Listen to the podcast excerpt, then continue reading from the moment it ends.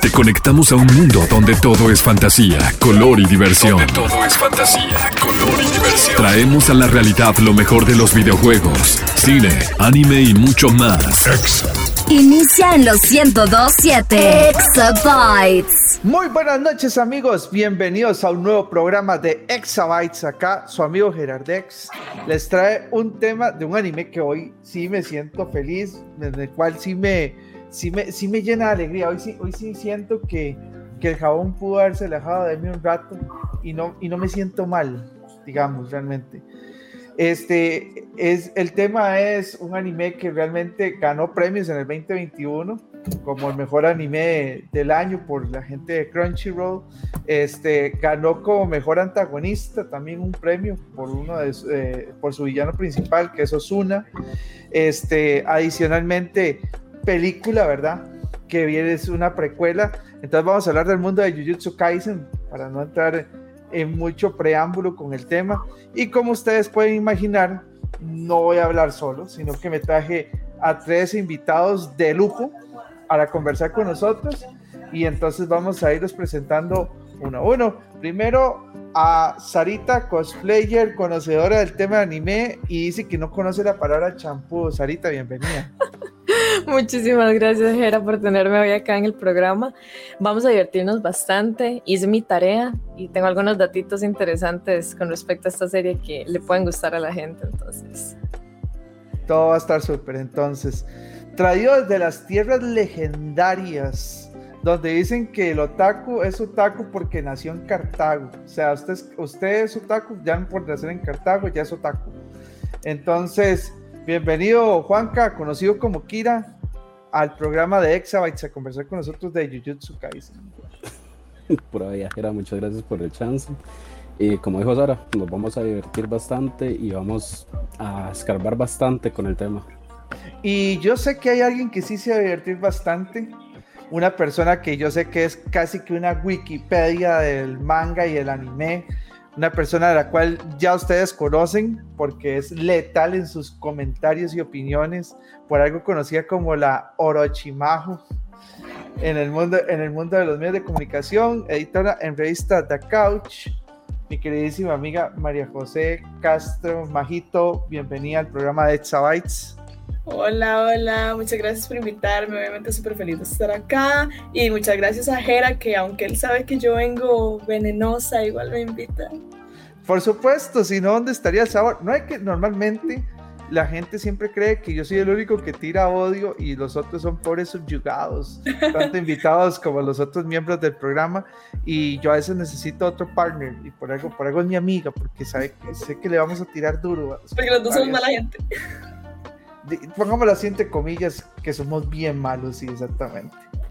Somos parte de las corporaciones malvadas de la opinión, de la opinión hater. Entonces, ¿qué es lo que vamos a hacer el día de hoy? Hoy vamos a hablar ampliamente de Jujutsu Kaisen, realmente es un anime que, como les venía comentando, ya se ha colocado como un shonen bastante fuerte, eh, con bastante expectativa de la gente y con una película que lo que cuenta es una precuela que lo que lleva es a contarnos una historia antes del anime que actualmente estamos viendo y que aún está en producción. Hay información del manga.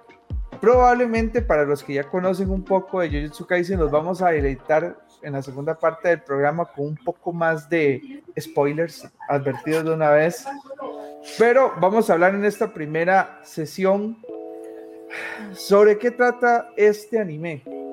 Y entonces, Sarita, cuéntanos en esta parte para vos, ¿qué es Jujutsu Kaisen en síntesis? Pues básicamente pongamos que Jujutsu Kaisen, yo creo que entre todo el anime que yo he visto, para mí Jujutsu Kaisen se convierte en el mejor anime acerca de exorcistas, eh, hablando término en Japón, ¿verdad? Exorcistas como tradicionales, con lo que son yokais y maldiciones yo creo que es de los mejores que he visto en, en, lo que ese tema comprende y básicamente es de eso. Vamos a ver muy buenas peleas, exorcismos y gente rotísima. Entonces, yo esa es mi mejor manera de resumirlo sin dar mucho detalle y que sinceramente sí, sí me generaría un impacto. Majito, ¿usted sabía que yo casi no miro este anime? y te voy a contar por qué. Me dijeron, es que Jujutsu Kaisen es como si Bleach y Naruto tuvieran un hijo. Y yo dije, uy, no, qué asco. O sea, esto no me va a gustar. Es como si Naruto y Naruto tuvieran un hijo. Ajá, pero me lo dijeron así, como si Naruto y Bleach tuvieran un hijo. Obviamente por el tema de los shinigamis y, los, y los monstruos y luego Naruto porque tiene sí, mucha tendencia a, a, los ninjas, entonces me lo vendieron así y ya por eso dije que no. Pues yo no sé Mira, a mí me pasó al revés. A mí me dijeron, sí, me dijeron, tienes que ver Jujutsu Kaisen. Se aplancharon Naruto y le metieron plata. Y yo dije, yo lo voy a ver. Y, y era cierto. No, pero si, si, si, me lo hubieran dicho así, como se lo están diciendo usted, por supuesto que lo hubiera visto. ¿Verdad? Y, y no me mintieron. O sea, yo soy, yo soy, bueno, los que me conocen saben, yo soy súper fan de Naruto, a pesar de todo y todo. Y ahí luego tendremos otras conversaciones al respecto. Y cuando veo que agarran como un argumento no similar, porque el argumento es completamente distinto, pero agarran los arquetipos de los personajes de Naruto y los llevan a esos escenarios, por supuesto que me parece el mejor punto de partida. Tenés un equipo 7, tenés un Kakashi, tenés un Inner Demon, Sukuna, Kitsune, o sea, lo puedes ver como quieras, y un protagonista que está lidiando con eso a nivel interior y a nivel exterior. Entonces, eh, yo creo que ahí fue donde yo dije, yo tengo que ver ese anime, lo vi, me encantó, a mí me encanta Jujutsu Kaisen, me pareció súper bueno, y de ahí ya lo que me queda es la duda o el reto de qué tanto se van a lograr diferenciar o, o qué tanto van a ser personajes poderosos y chivas. Para mí el primer ejemplo es Novara, que le da 14 vueltas a Sakura. Pero eso es porque el autor de Naruto no sabe escribir mujeres. No vamos a entrar tampoco en ese tema. tema muy largo. Pero Novara ganó mejor chica ahorita en los Anime Awards y definitivamente es una construcción de personaje completamente diferente. Muy 2021, 2022. O sea, se siente mucho más moderno. Pero, pero sí, a mí me lo vendieron así: Naruto con plata. Naruto con dinero, wow. Si hubiera sido así yo lo hubiera comprado. Es que después de lo que pasó con Bleach, después de, la temporada de Aizen, uy, me dio como, como un poco escalofrío. O sea, me sentí como mal. Casi, casi, casi voy al baño, digamos, en ese momento. Pero yo veo que aquí alguien me está haciendo muchas caras. Kira, ¿por qué? Cuéntame. Eh, eh, suelta, suelta ese comentario. solo me dieron gracias las descripciones, porque a mí no me lo describieron. Yo llegué, leí, dije yo, mm, se ve interesante. Me llamó la atención dato curioso, no me llamó la atención ni el prota ni Goyo. Me llamó la atención Fushiguro, pero es porque yo amo los lobos. Y ya estamos hablando ahí de las invocaciones del compa, entonces eso fue lo que me terminó vendiendo el, el anime. Está interesante, bueno, que he dicho que la primera que la primera persona que veo que no sea ni por Goyo, que para mí ese es el verdadero prota, no el prota. es que estamos hablando de Goyo, el más está solo, pero también hay que darle créditos a los estudiantes porque hay ciertas escenas donde a Fushiguro se, se luce. Ok, Perfecto, sí. Aquí, ¿qué pasa? Bueno, para poneros un poco en contexto, Jujutsu Kaisen, en efecto, es una serie donde eh, los personajes son adolescentes, como la mayoría de animes en todo el mundo. Empieza con chicos adolescentes en el colegio, en donde tienen diferentes temperamentos y demás, y estos luchan contra eh, entidades malignas que se representan por medio de la energía negativa que desarrolla la gente en diferentes lugares. En, en Japón se, se, tiene mucho esa creencia, inclusive yo no diría que Jujutsu Kaisen es la mejor serie de exorcismos que, que, existe porque hay una que hablaba mucho de mitos urbanos que conocía antes que se llamaba Autogisushi y que para mí a nivel de animación y demás eh, era muy buena porque hablaba mucho sobre esa mitología y las fuerzas espirituales y demás que también me gustó mucho, pero no dejo de decir que Jujutsu Kaisen es toda una, una joya actual del anime que tiene un peso bastante importante. Eh, tenemos a tres personajes principales que podríamos decir que son como el Naruto, el Sasuke y la Sakura de, de Naruto. Eh, nada más que a mí personalmente me gusta más eh, este equipo del grupo, del grupo de Jujutsu porque siento que tiene más personalidad, o sea, no son como tan, tan evidentes sus formas de pensar. Ah, como si en Naruto yo sentía como que era muy obvio lo que iba a pasar, digamos. Eh, sí, este, por ejemplo, Sasuke era como el chico emo, que ya usted sabía que iba a tomar como su porte de rivalidades, y Naruto es el mal que iba a plantear positivismos, y Sakura se iba a enamorar del emo. era como muy, muy, lo, era muy lógico, pero porque también era muy de la época de los 90, donde también estaba planteada la, la idea, y como bien dijo Majito, este, no saben escribir personajes femeninos. La, y esto tiene toda la razón, o sea, con, con solamente Tsunade me queda clarísimo, o sea, que desperdicia el personaje. Por ejemplo, o, o, la misma Hinata, o sea, tiene, tiene poderes oculares y la madre la, la ningunean como si nada. Hasta Boruto aprendieron a escribir mujeres con Sarada, pero. Uh, literal que, que, pueden ser ya casi mil capítulos, no, no tantos, como, no. y como 900 capítulos tal vez. 900 capítulos, sí, aproximadamente. Pero, y, y, eso sin contar de que todavía no sabemos si ya saben escribir un romance, porque las excusas para juntar a, Naruto y Hinata fueron preciosas, ¿verdad? Bastante. eh, nuestro, nuestro prota en Jujutsu Kaisen se llama Yugi. Este, él pasa que cuando está en la escuela, por un juramento que hizo con su abuela antes de morir, en donde iba siempre como a ayudar a la gente y tener excelentes habilidades deportistas, descubren que en la escuela hay como un objeto maligno que está trayendo demonios muy fuertes. Es como un dedo que se ve como podrido.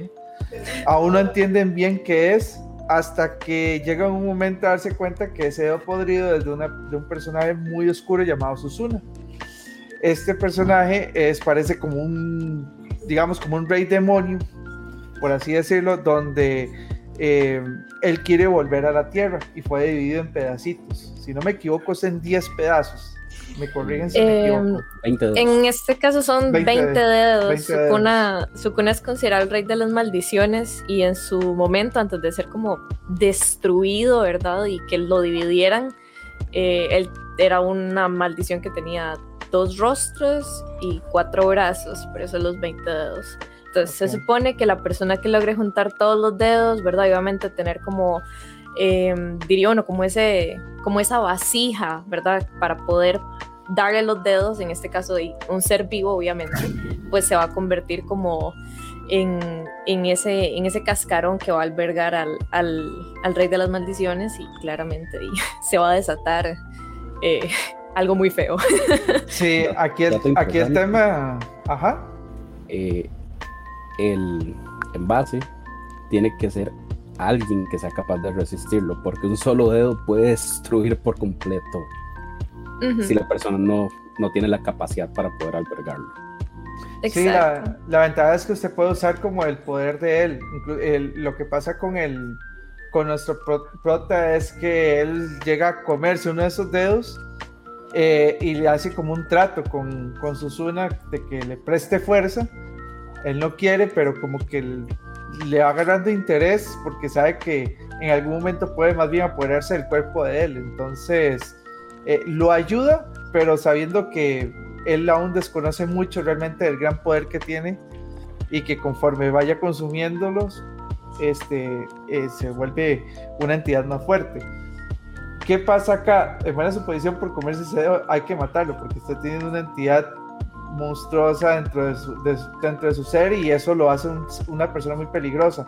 Sin embargo, nuestro verdadero protagonista, Goyo, que es el, el, el, nuestro Kakashi, nada más que con esteroides, es un personaje que le vende la idea a los superiores de la escuela Jujutsu en Tokio eh, que es una escuela de magia, le enseña a, los exorcistas a luchar contra estas maldiciones, eh, que no lo maten de una vez, que lo utilicen como vasija para recibir todos los dedos de Susuna y en ese momento lo matan. Entonces así sí podrían lograr deshacerse del, del rey de las maldiciones.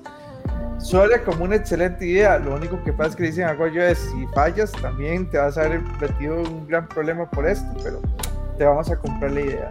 sí, se vuelve este juego de ver hasta dónde, aguanta Itadori, ¿verdad? no se sabe si el séptimo dedo estalla o, lo que le pueda pasar a una persona, digamos, nunca se nos explicó, digamos, desde la premisa como si era algo literal, como es que el cuerpo te colapsa o es que te poseen o te pasa como le pasó a, a nuestro amigo Yuta, que no sé si vamos a hablar de eso, pero ajá. Sí, que es parte de la, del preludio. Ajá. A mí, sí, exacto. Ushiguro se vuelve y le dicen muy explícitamente de que puede morir inmediatamente antes de que se coma el dedo, porque así es fuerte la maldición que se va a tragar.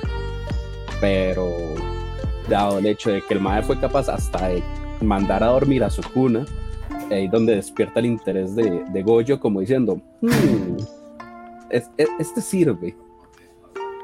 Sí, exactamente. Es, digamos, yo siento como, como ustedes ahora están haciendo la comparación con Naruto, de efectivamente diría es como un Naruto, pero con presupuesto y evolucionado en lo que es trama y, y escritura, ¿verdad? De guion, porque si lo vemos de una manera, o sea, la relación que tiene Itadori con su cuna es al principio como, ok, quiero pelear por el dominio de este cuerpo, pero poco a poco entonces ellos se van como balanceando.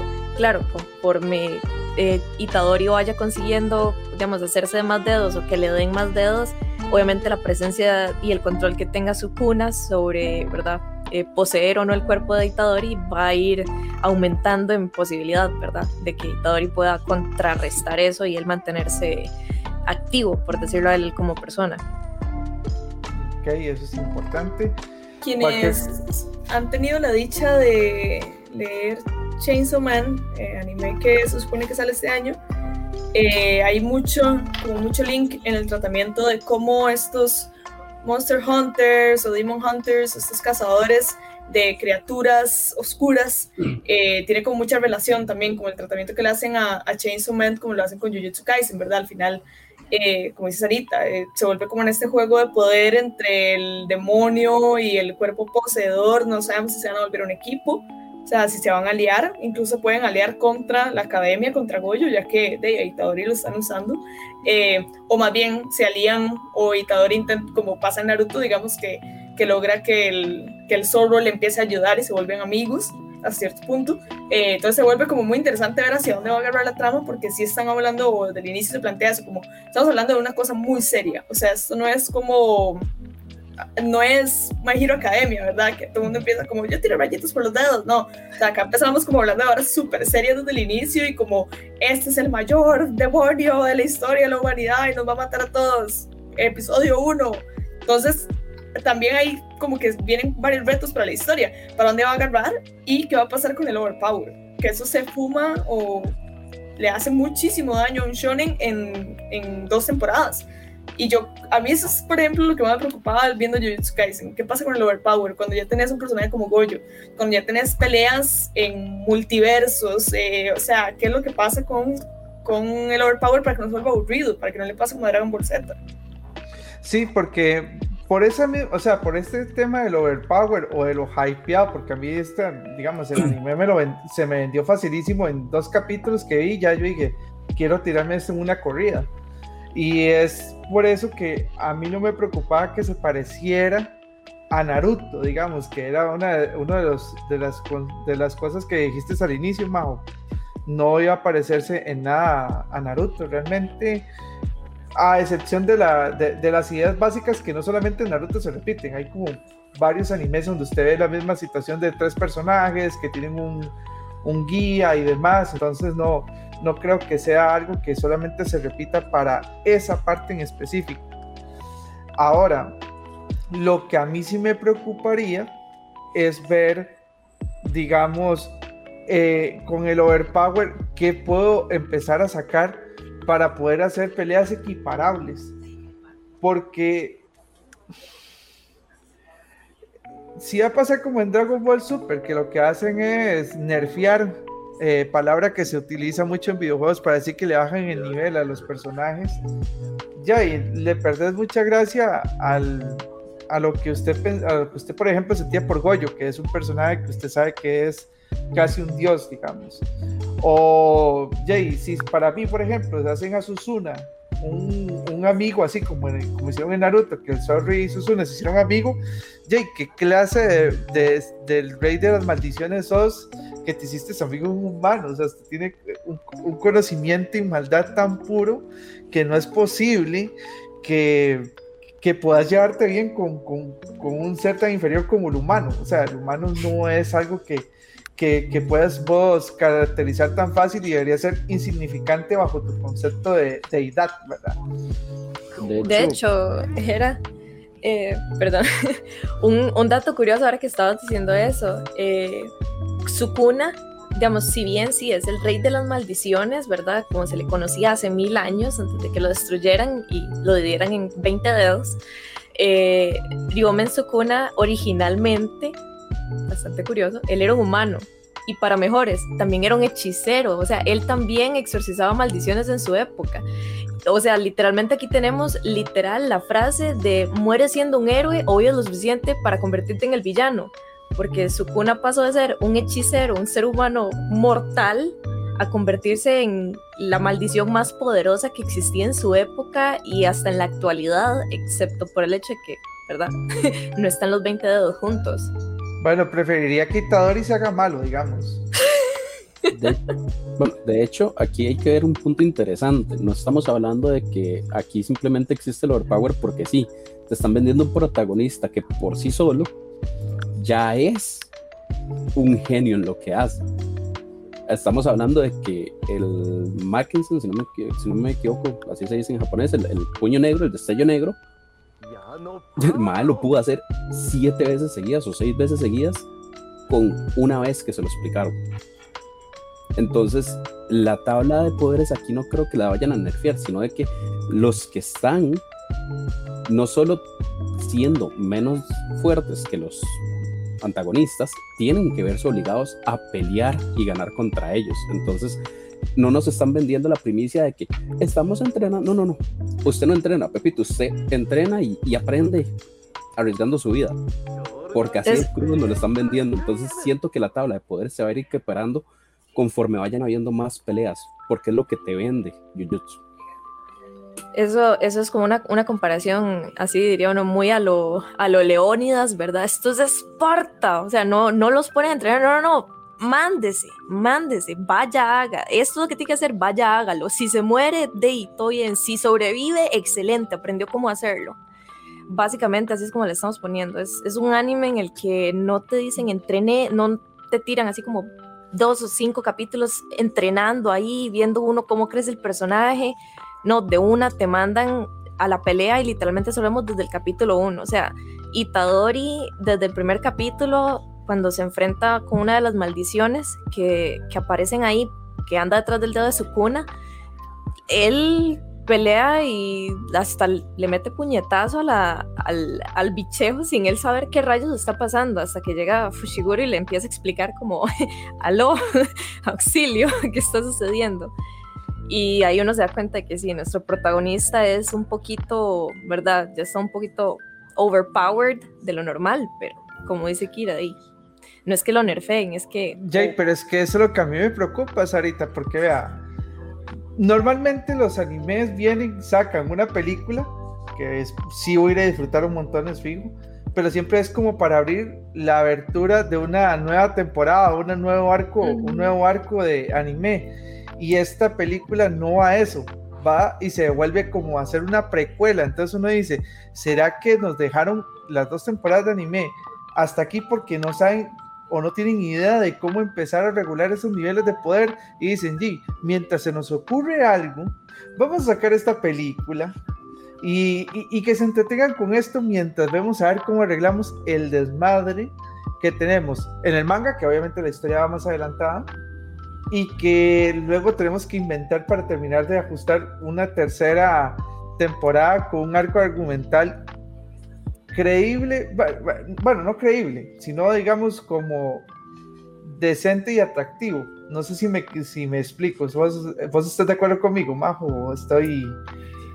Yo creo que, mm, a ver, a la gente le gusta, más ahorita, o sea, que hay plata para animar, a la gente le gusta ver peleas absurdamente poderosas e increíbles y eye catching y toda esta idea, ¿verdad? De la, la, quiero ver, o sea, no me importa si tiene sentido, si no tiene sentido, si es argumental, si está fuera del espectro de poder, no importa, la quiero ver, que es algo que le pasa mucho, por ejemplo, a Demon Slayer. Eh, pero una pelea, por ejemplo, como la de Yogo, que es el que tiene un volcán en su cabeza, contra Goyo, eh, si no me pensaron que los nombres se parecen tanto, pero para mí es, o sea, es, es un Bankai en Bleach que se sobrevivió en el capítulo 200, o es de pensar como en la ulti, en este poder último máximo que tienen estos más escondidos, y lo estás viendo en el capítulo, ¿qué es eso? ¿El 8 tal vez? no, creo que es como el, tal vez como el 5, no, es, es no, nada más tenemos una temporada. en dos eh, partes. Bueno, son 20, sí, son 24 capítulos, si no me equivoco. Entonces sí, es, es una temporada de 24 caps, pero si no me equivoco, esa pelea la vemos en el, como en la primera mitad. Si no me equivoco, es en la primera mitad porque ya después la otra mitad eh, ya empiezan a meternos como personajes, ¿verdad? De otra, de, una, de otra escuela que es una sede de la misma escuela, pero en, en otra prefectura. Que es como el, arco de torneo de Jujutsu Kaisen, que es como un arco de torneo sin serlo, ajá. Como el, Como el típico festival Torneo de las artes marciales. Algo así. El Sports Festival de, de este anime, Exacto. E, ese, eso vendría siendo como, creo que son como los cinco últimos capítulos, pero el, capítulo exacto de la pelea de Goyo es el 16. Ay. 16 y 24. 16. Sí, sí, igual lo, igual lo está soltando súper temprano. Entonces, ¿qué va a ser un anime corto? Entonces ahí es donde yo puedo pensar, ok, si va a ser un anime corto, genial, pero si vas a hacer ese 300 capítulos, dicen a terminar tirando planetas, va a parecer un anime de Trigger. Ajá, y sería muy raro, y sería bastante raro, porque normalmente los shonen son de largos capítulos, ¿verdad? O sea, son de largos tirajes. A menos que pase, por ejemplo, como en. Bueno, Hunter x Hunter tiene una estructura diferente, pero de que, que Gojo sea ese gran maestro que por alguna razón aquí lo hicieron al revés, ¿verdad? No es como que devela su, su poder hasta el final, sino que lo devela ahorita y dejen a este personaje y se centren en los carajillos que están aprendiendo, ¿verdad? Eh, Novara, Itadori, Fushiguro, todos estos, eh, Panda, que, lo, lo Tuanis también es eso, que tenías un espectro de personajes enorme, todos con poderes súper diferentes que yo nunca había visto, yo veo demasiado shonen y yo digo, a mí me cuesta mucho que me sorprendan, y ese toque del martillo con los clavos de Novara está demasiado pasado, está demasiado chiva estéticamente, eh, las hermanas Maki y Mai, chivísimas, súper interesantes. El poder de Toge, que es lo de las palabras. Eh, también es, bueno, a mí me recuerda un personaje de Mejiro Academia, pero, pero es, o sea, es muy único. Entonces también pueden hacer eso, ¿verdad? Como esforzarse demasiado en ver el desarrollo de poder de cada uno de estos para darle chance a la historia y ya después volver otra vez ah, ¿se acuerdan esto, esto, este, esta gente que estaba pasadísima? Volvamos a ellos.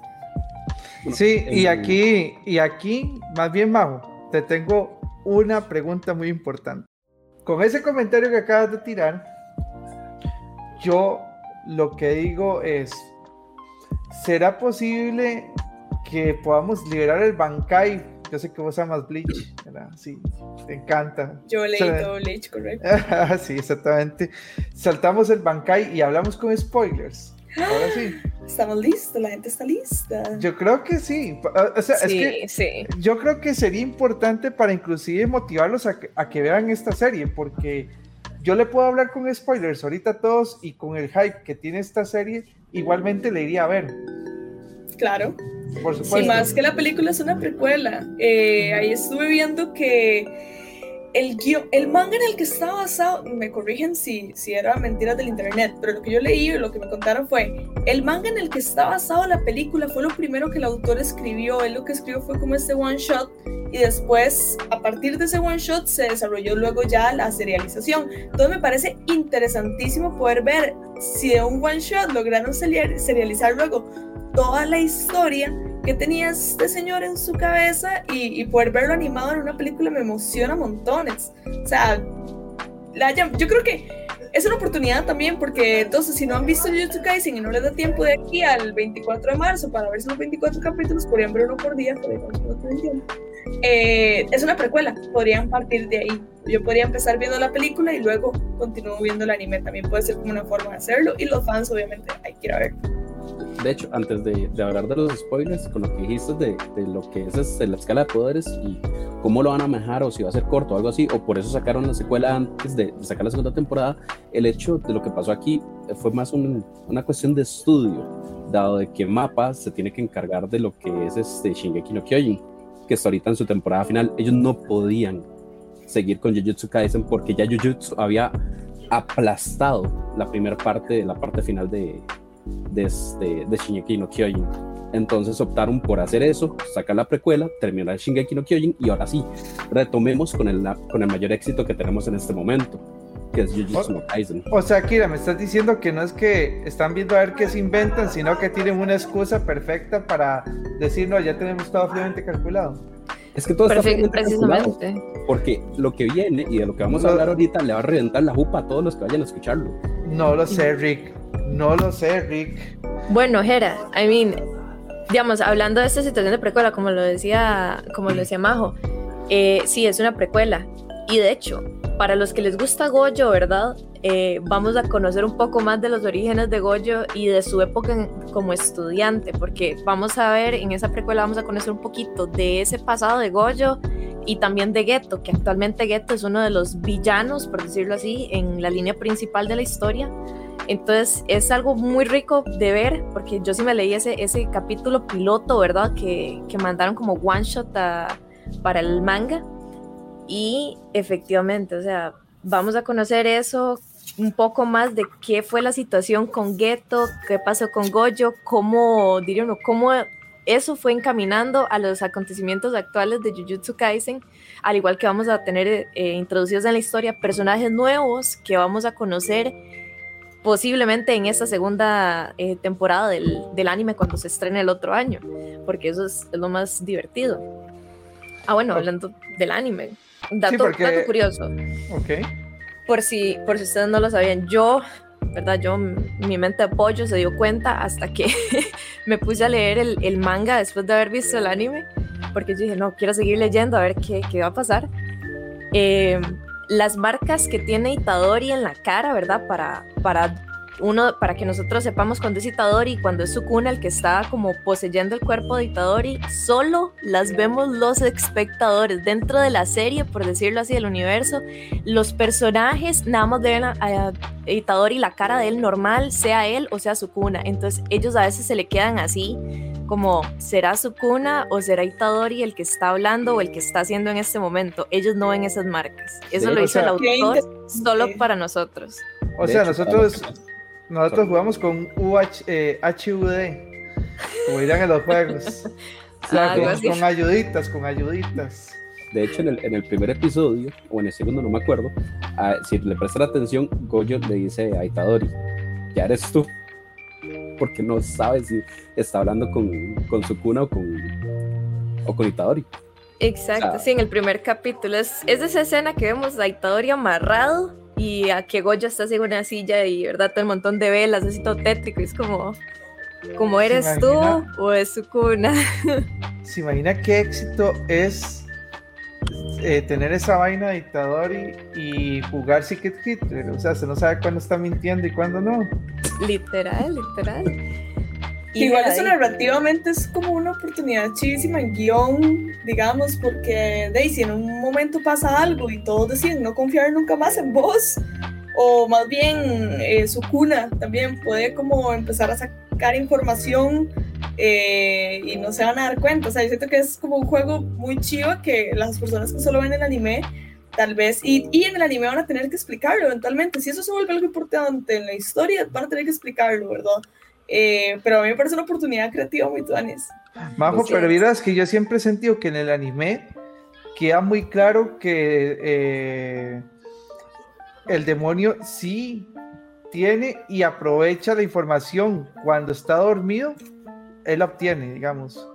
No, sí lo o sea, sí, Sukuna siempre sabe todo. Por eso, O sea, lo que le digan a, a Itadori, a Sukuna lo va a saber y creo que todos Sí. tienen mucho cuidado con eso. Más que nada los profesores. Exactamente, entonces yo, por ejemplo, sí creo que nadie, o, o sea, tienen cuidado porque suponen, pero no entienden tal vez el concepto de todo lo que puede saber y de todo lo que puede sacar, porque obviamente él no ha desarrollado todo su poder y entre esos poderes, ¿quién no me dice a mí que puede empezar, no sé, a tener la adivinación, por ejemplo? De hecho, o, o- leer mentes, ¿verdad? Que son poderes muy normales en este tipo de, en este tipo de shonens, ¿verdad?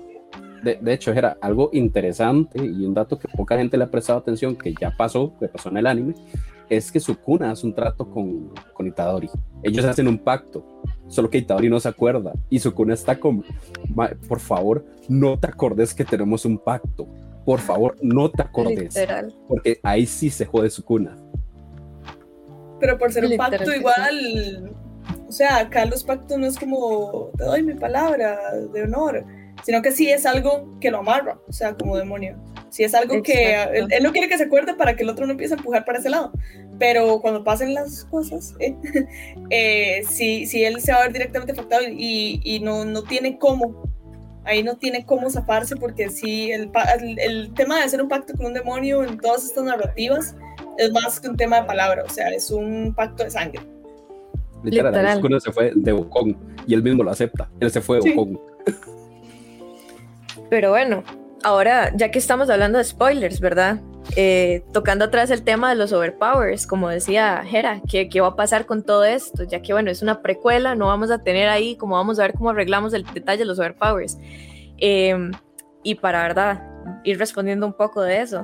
Eh, de hecho, el mismo autor del manga llegó a un punto de que él se dio cuenta de que Goyo estaba tan roto que él está como, ¿cómo rayos me deshago de Goyo Satoru?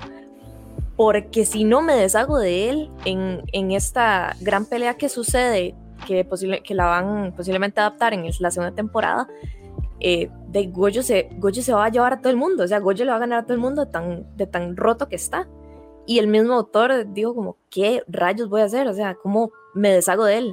Él sabe que no lo puede matar porque no hay manera de matar a Goyo tan roto que está. Y efectivamente, pongámoslo así, básicamente a Goyo lo terminan consumiendo en una caja. Literal. Los, el ejército de maldiciones de, con toda esta pelea que se arma lo logran capturar en un cubo, en una caja. Es como una prisión en miniatura. Y ahí queda Goyo y después de eso, ni idea. O sea, no- Goyo se quedó ahí, no vuelve a aparecer, bueno, hasta donde yo voy, aún no vuelve a salir. Y como, ¿verdad? Como decía Majo, de ahora la historia, ya que Goyo no está, empieza a girar en torno, ok, ¿qué va a pasar? Eh, ya vamos a ver un poco más eh, de protagonismo, o sea, más centrado en, en Itadori y los demás chicos, qué sucede, porque hasta hay un pequeño brinco de tiempo y después de ese brinco de tiempo le digo que se desmadró todo porque literal ya están cazando a Itadori, así se lo pongo. Itadori, la cabeza de Itadori tiene precio. Pero amigos, amigos, se están sintiendo interesados por el tema. Algo me dice que todos los que están escuchando en este momento están súper interesados. Nada más les voy a dar un volado. Si quieren empezar a ver la serie, pueden verla en HBO Max o en Crunchyroll de a partir de ya, para que cuando vayan a ver la película vayan con todo a realmente ponerle mucha atención. Veas que yo quería tirarles un plot twist. Y si hacemos un Chinaman ahí y nos damos cuenta luego que Goyo es el verdadero demonio de las maldiciones y, y ese es nuestro verdadero villano a descubrir y Sokuna se enoja y por ego quiere ir a vencerlo. Es interesante en todo esto, de que Sí. ya tenemos un plot twist por sí solo, porque al inicio nos venden a, a Itadori como un humano normal, y dude, no, el mal es un hijo maldito. El, el- el malo, el villano principal que nos presentan en la primera temporada, es literalmente la mamá de Itadori. No, no, no, es, no es el papá, es la mamá de Itadori. Porque, dato interesante, esas marcas que él tiene en la frente es porque la especialidad del MAE es cambiar cuerpos. Entonces, esas marcas es lo que le queda cuando él traspasa su mente a otro cuerpo. Y cuando la mamá de Itadori estaba embarazada de, de- de Itadori, él traspasó su mente a ese cuerpo. podríamos decir que es un cerebro con patas. Como para ponerlo un poco más fácil, por si alguno, ¿verdad?, está medio perdido, ya que estamos con major spoilers. Eh, los que han visto, los que medio han visto tal vez imágenes y aún no han visto nada, eh, el villano, ¿verdad?, Ghetto, eh, tiene como una cicatriz en la frente que es como una línea como con rayitas, como si estuviera cosido. Eso es como básicamente esa maldición, que ya le digo, es como un cerebro con patas, porque es un cerebro con boca, eh, como que no sé, te abre el cráneo, saca el cerebro, se mete él, there you go, así funciona. A secas eso es lo que sucede y eso fue lo que hizo con la mamá de Itadori. Y pues de ahí sí, la única razón de que Itadori logre soportar los dedos de su cuna, no solo uno, sino que en este punto del manga, por lo menos por donde voy, ya le dieron, creo que fue siete dedos más, entonces creo que ya lleva casi los diez dedos dentro de él y aún sigue entero. 8 y como dijo el Mae, en un momento no me di cuenta cuando me comí 3 porque literalmente Sukuna abrió una boca por la mano. Sí, ese fue, ese fue una muy graciosa del anime, muy graciosa. Eso fue muy gracioso, fue ya cercano a finalizar la primera temporada del anime. Fushiguro le dijo, Itadori, cuida este dedo que no te lo comas, fue lo primero que le dijo. Itadori, ok, está bien, se lo alejó de la boca. No contaba con que Sukuna fuera a abrir una boca en la palma de la mano y es como se comió el dedo. Y, Itadori como, ups. Em,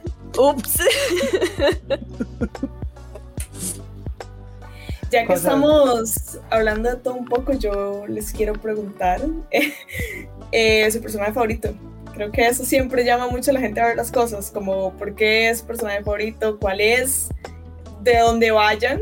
Pueden decir la justificación que quieran de por qué es su personaje favorito. Yo tengo el mío, pero yo lo voy a decir al final.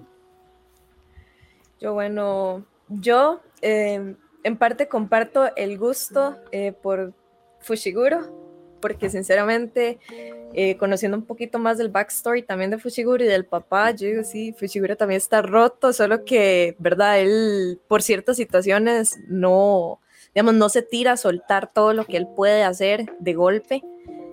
Em, pero también me encanta su cuna. No sé, hay ahí como un conflicto, ¿verdad? De que, que sí puede ser el malo, pero a la vez también puede ser una carta de triunfo en el caso de que decida... Gran antagonista, sí.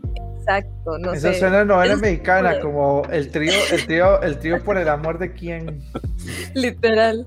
O sea, yo no sé, yo siento con ese, ese amor por ese, por ese villano, ¿verdad? Ese tipo de villano que, no sé, aún no vemos el backstory de Sukuna, no sabemos cómo Sukuna pasó a ser un humano, a una maldición puede ser de esos villanos que tiene una razón de haberse convertido en y que uno le termine golpeando en el corazón durísimo.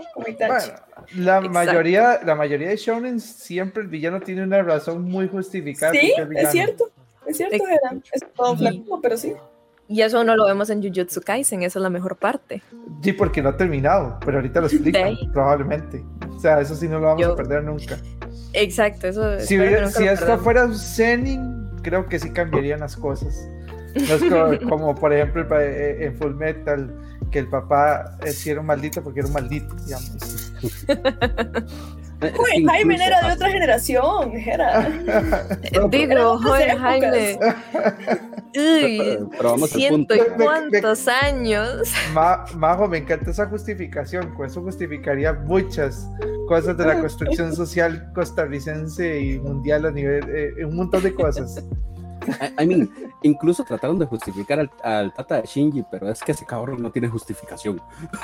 En la tercera película uno, uno encuentro un, un lugar suavecito por ese mae.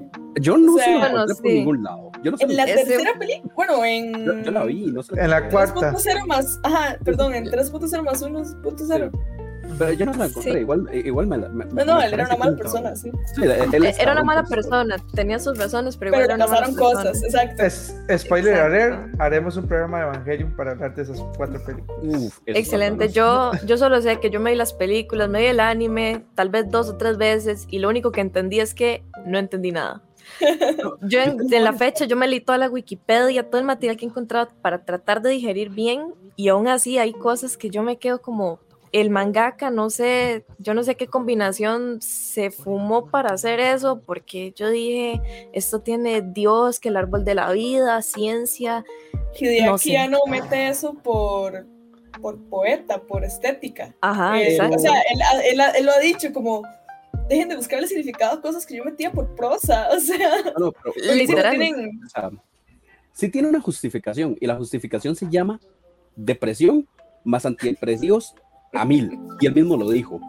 Literalmente, eso fue un día que él se sentó a llorar, se agarró, se puso en modo este feto y a moverse en circulitos y le cayó la idea de Evangelion. Y él lo dijo en una entrevista.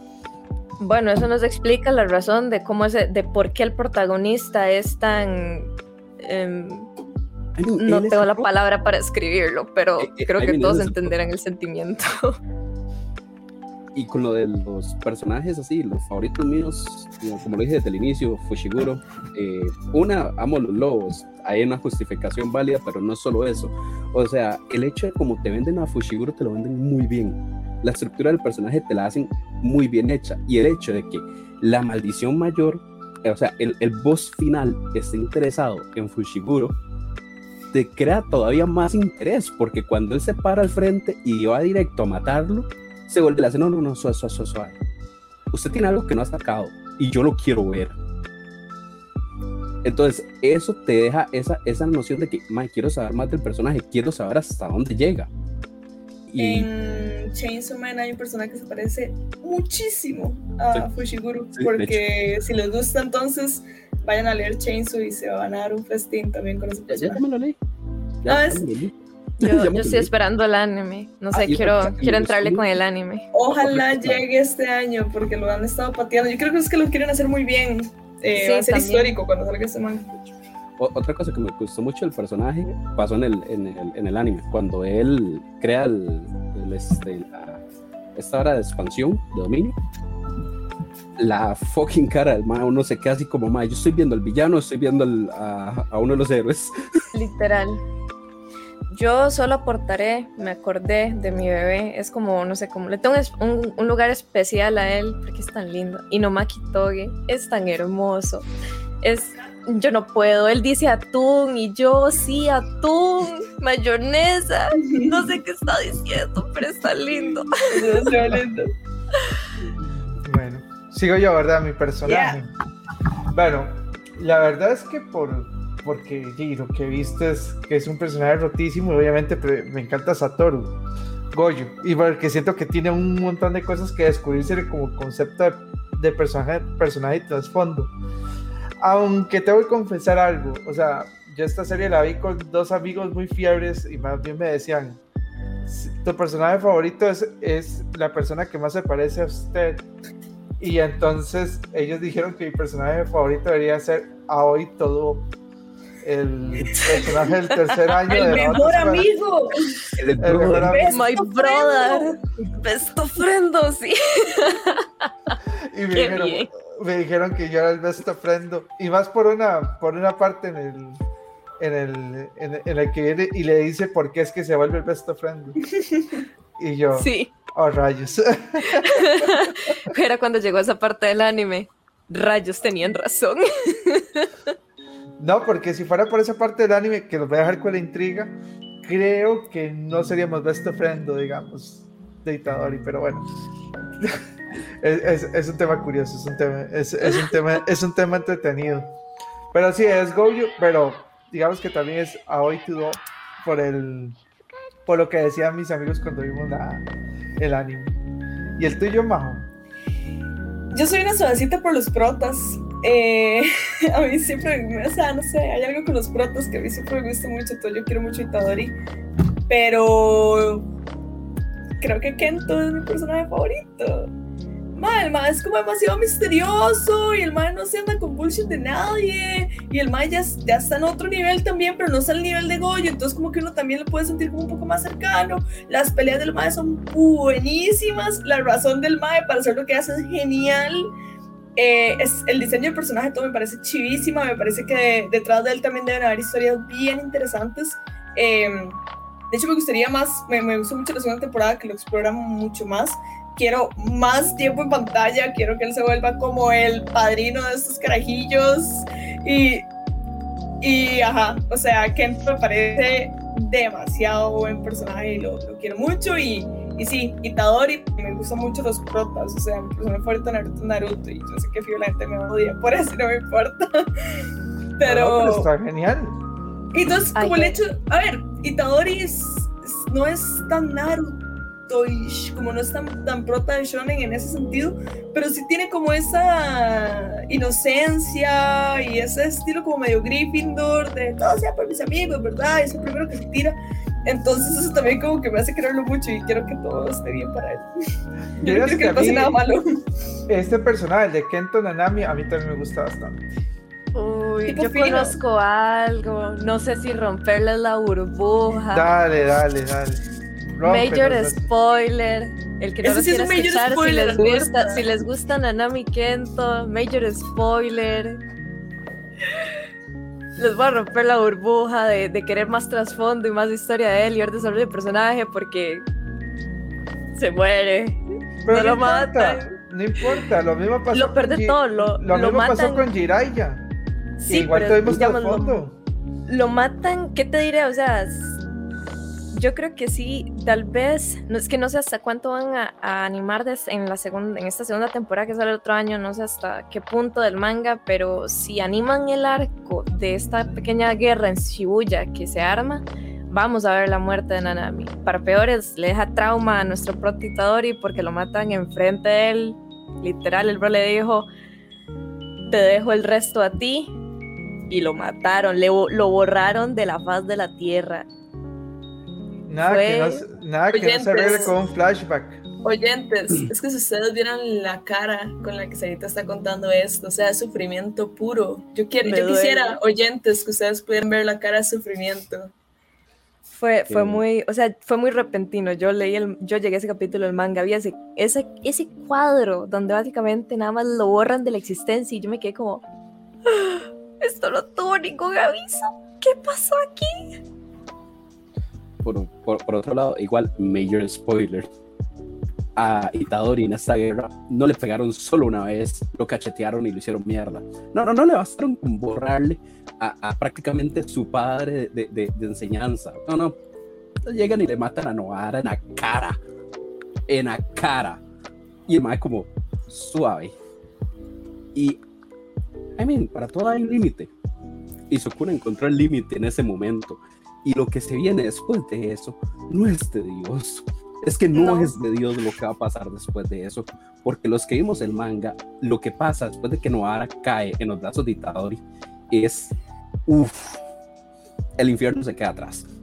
Literal. Literal. No Ahí digamos está. más de lo que va a pasar. Dejémoslo No, ahí para. Porque ahí es para donde se va a volver hypear. malo. No. No, La hipótesis No. de... no, no. No. No, aún no se vuelve malo, aún no se vuelve malo. I mean, Pero- queda como, como Sara lo dijo, en Natural Ground después de, del, del, del, este, del time skip.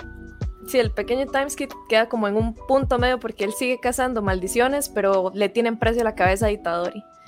Y el que lo va a cazar no es nada más y nada menos que al protagonista eh, en el que se centra el, la precuela, ¿verdad? Este capítulo cero de Jujutsu Yuta. Kaisen, que lo vamos a conocer a Yuta. Eh, Si no me equivoco, corríjanme, si no me equivoco, es él al que lo mandan a cazar a Itadori Yuji.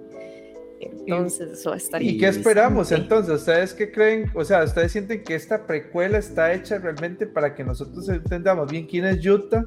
Y cuando lleguemos a esta parte del, del- en el anime, eh, le demos la relevancia de, ¡oh, no, es Yuta! ¡Va a perseguir a Efectivamente. Itadori!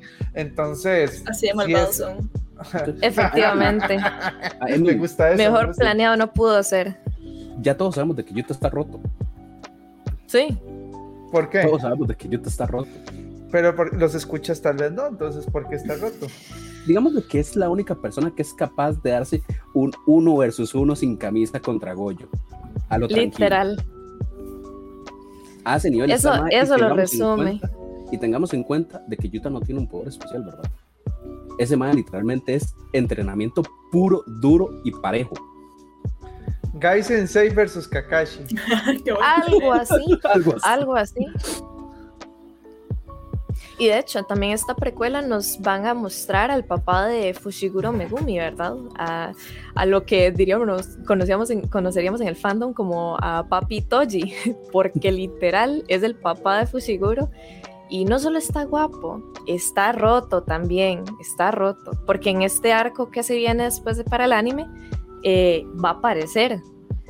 No sé si volverá a aparecer más adelante, no he llegado a ese punto, pero en ese arco de Shibuya sí va a aparecer el papá de Megumi por una parte y de hecho va a pelear contra Megumi y eso va a estar muy chiva.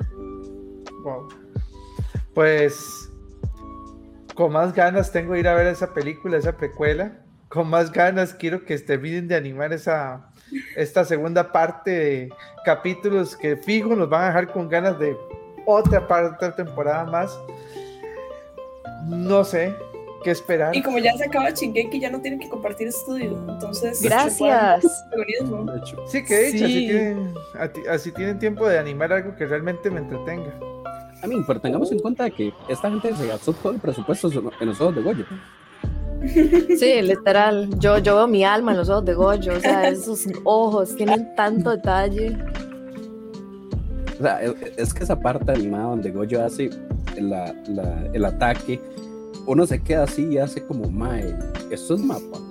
En serio es mapa, porque el nivel fue. O sea. Brutal. Literal. Pero bueno, Jera, decime, tengo una pregunta importante para vos. Contame qué hora es en este momento. Les tengo una mala noticia. No, Jera, no lo diga. Lo tengo que decir, normalmente... Va a morir y no lo diga. oyentes.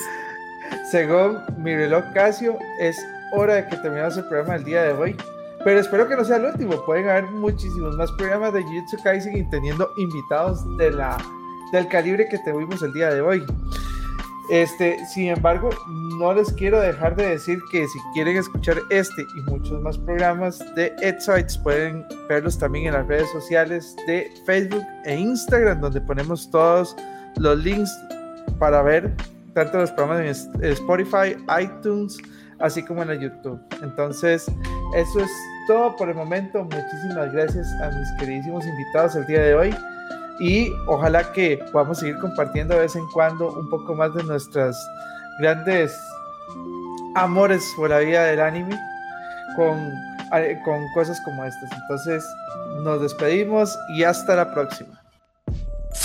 Termina un podcast más de Exabytes. Pero mantenete en todas, porque pronto más información en el siguiente Exabytes. Exabytes.